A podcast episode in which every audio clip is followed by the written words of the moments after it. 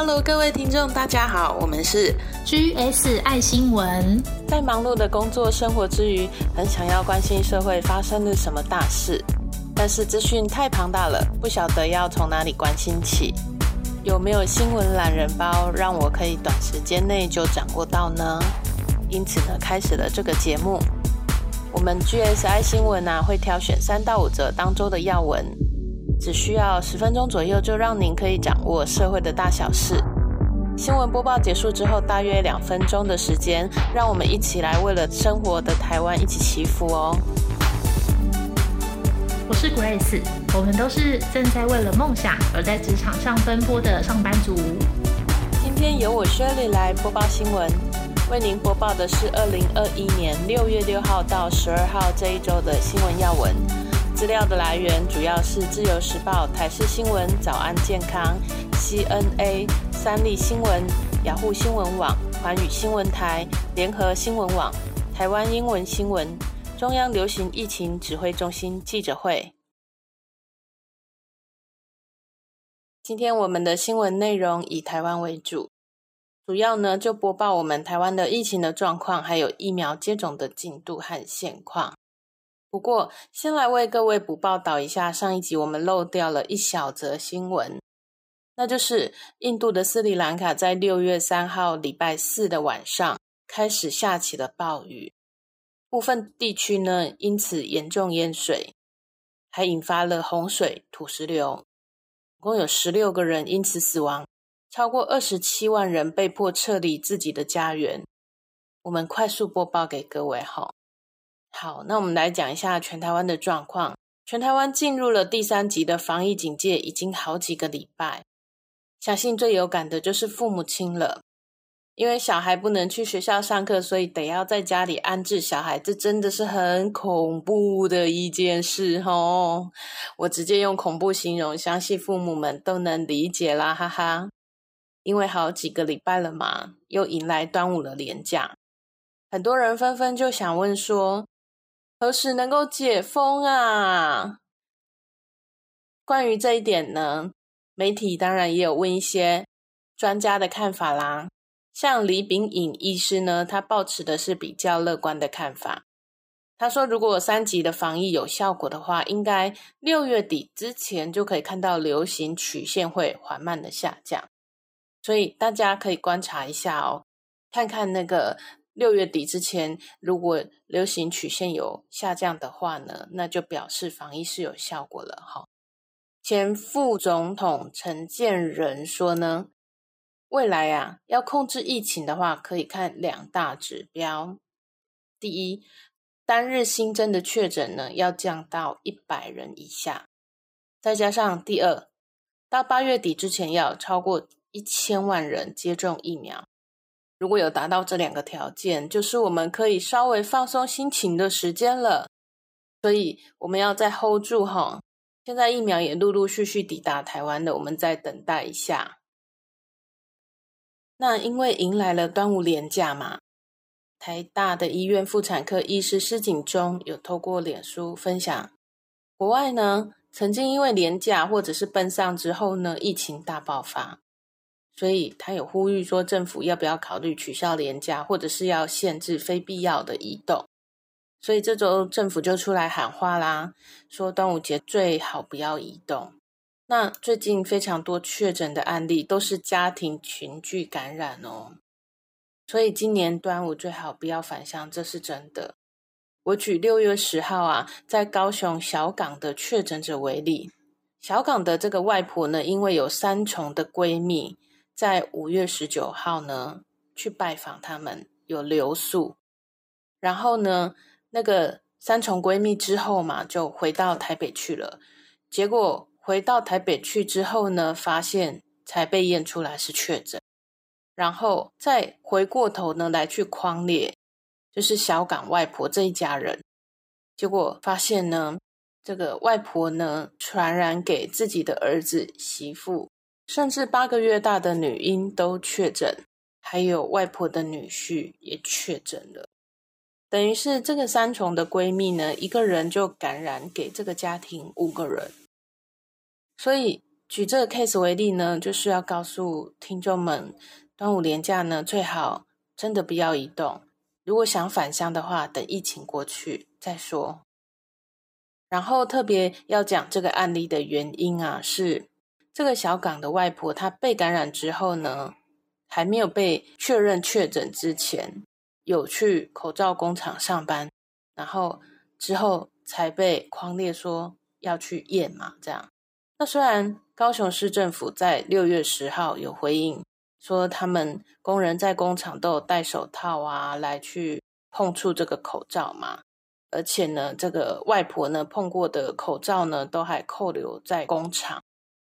不过官方的说法显然跟工厂给的回应不一样哦。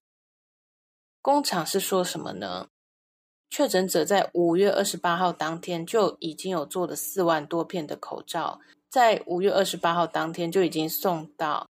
北部某药局去了，然后高雄市政府后来去查扣的时候，已经是在六月初了，这样子。所以想要跟听众们说，五月二十八之后到现在这段时间，最好先暂时不要买口罩，小心一点啊！如果有这段时间你有去买到口罩的人，口罩呢放久一点再使用，小心一点的吼。尤其最近无症状感染的年轻人很多，他们被传染也不知道，也没有发烧，没有症状嘛，然后又传染给别人。被传染到的人开始有症状，开始发作。有些呢，回过头去找的话，找得到感染源，可是有些也是找不到。我们的话呢是怎么样呢？我们就乖乖的待着嘛，哪里都不去嘛。但是。你身边的人去过哪里？跟什么样的人的见面，其实也无法全部都知道啊。甚至如果你真的抽丝剥茧，接触过的第一层、第二层、第三层，曾经接触过的人都层层去调查的话，可能就会找到确诊者。所以最好啊的是，我们自己总是要小心，跟人说话呢。也要保持社交距离，真的不要靠很近的说话。雪里听到这段建议是在最近，那听到的时候就真的很认真的去听，因为我在公司的座位是最靠近门口的，如果有客户或厂商啊，都一定是最先接触到我。那有时候左右邻居还常常拜托我们帮他收包裹，因为他们人都在外面上班不在家，又喜欢网购。所以常常就会过来我们家看看，哎，今天有没有他的包裹？那当我呢，就是很靠近的在跟对方聊天的时候，我就刚好听到这段谏言，我很想要再拿出来呢，跟听众们分享，就是我们不要松懈，要记得保持社交距离，要小心哦。最近这一波呢，是到院前死亡或者在家中。或防疫旅馆当中猝死，猝死了之后才验出是确诊，这样的案例呢，最近越来越多。根据指挥中心的统计啊，这波本土疫情死亡的个案当中，有十二趴是到院前就死亡的，死因呢初步归因于是隐形缺氧。也就是说，不少的猝死者根本不知道自己染疫了，莫名其妙就死去了。像是有记者啊，猝死之后确诊的；有的人是车祸呢，死后确诊；有的人是溺毙之后确诊等等。光是最近这一周啊，士林地检署相验的六件猝死的案件，其中呢就有五个人是确诊。因为这个确诊案例越来越多，所以令人担心啊。如果死后确诊成为了常态，不仅对第一线的警消人员、检察官、法医这些都会有感染的风险，这是防疫的一大破口啊！因为法医如果对猝死者要进行 PCR 的裁剪，这结果出来的时间需要两到三天，那这两到三天就会是一个呢？这个空窗期，什么的空窗期呢？亲属跟接触者并没有被框列要隔离的空窗期，甚至有可能病毒就会持续扩散。那这周呢，爆发出来影响最大的就是六月七号在台北市内湖区的伊电视大楼有发现了一名摄影师，他猝死在厕所里，死后才验出是确诊者。电视台的员工呢，已经快筛了一百六十六个人，其中十一个人是呈现阳性的反应。我们来看一下台北市政府面对这个猝死案件的做法。哈，柯文哲说呢，他认为现在双北地区的疫情趋缓了，但是相当的分散，所以现在要开始进行所谓热点的消灭。确诊的案例呢，在每个地方都是小群聚的状态。所以叫做热点这样子，那会运用所谓的行动快筛队，比方说如果有出现几个案例，就先去快筛，这个叫做小热区的消灭。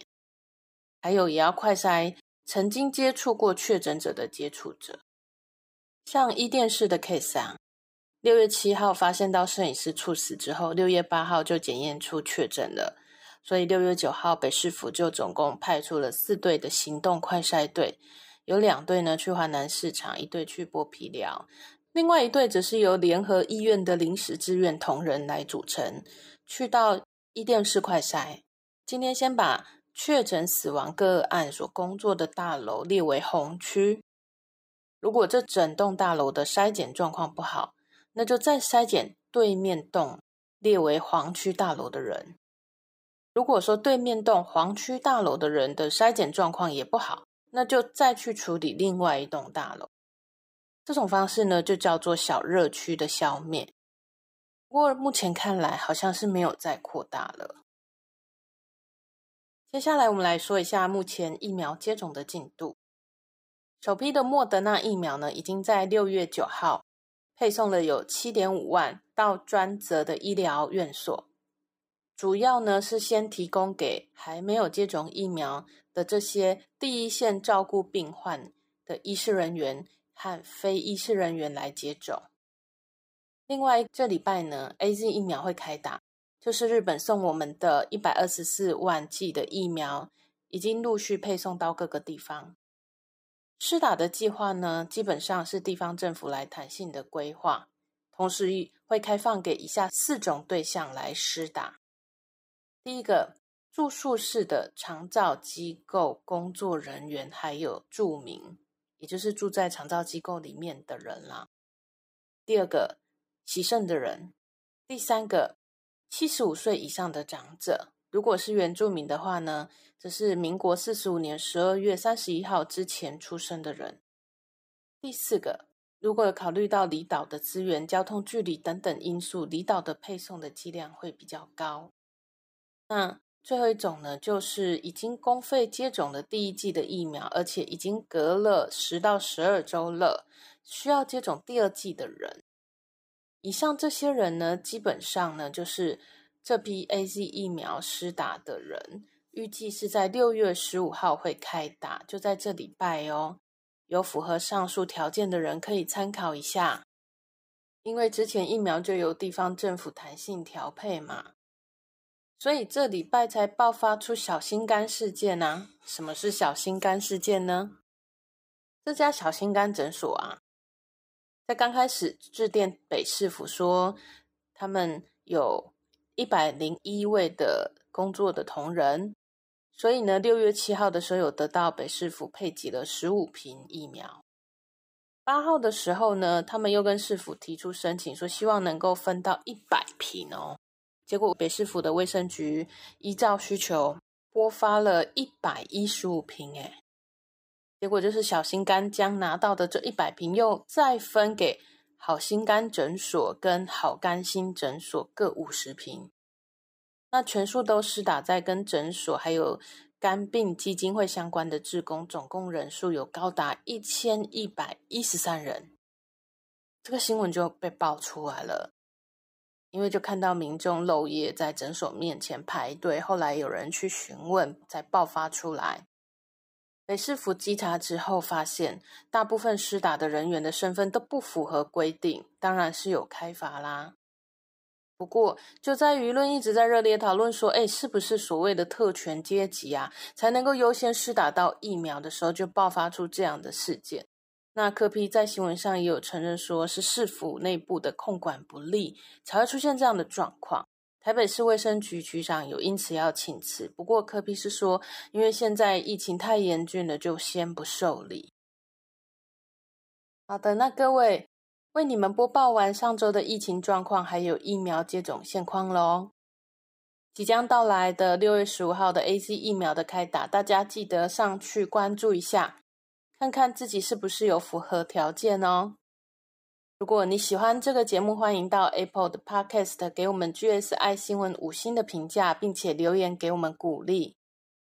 我们 GSI 新闻在 Apple Podcast、Spotify、Google 的 Podcast、Stitcher、Sound On、First Story、KKBox 都可以搜寻到，请订阅分享起来。也欢迎到 Apple Podcast 留言跟我互动。有任何想法或建议，都欢迎写信给我。我的信箱 s h i r l y 二零一三二零一三小老鼠 gmail 点 com。那我们下集见喽，拜拜。接下来会帮这些新闻祷告，因为人的界限就是神的开始。那些超过我们能力所能处理的问题，也请神来帮忙。这也是每个人都可以为这世界做的事。不过，如果信仰不同，也非常感谢你听到这，我们就下周见喽。亲爱的神，感谢您垂听我们的祷告。在疫情爆发的时候，国家曾经想要购买疫苗，郭台铭也想出资购入，但是有层层的限制，导致没有办法顺利买到。这是即使有钱也没有办法做到的状况之下。没有想到日本跟美国突然。愿意赠送疫苗，其真的很感谢，也很惊喜。那近期因为呢无症状感染者猝死的案件频传，希望每一个人都能够留意自身的身体状况，并且在端午连假的期间减少与人互动的频率，让确诊人数早日降为零。那希望台湾这个民族成为珍奇并爱神的国家。奉得圣主基督之名祷告。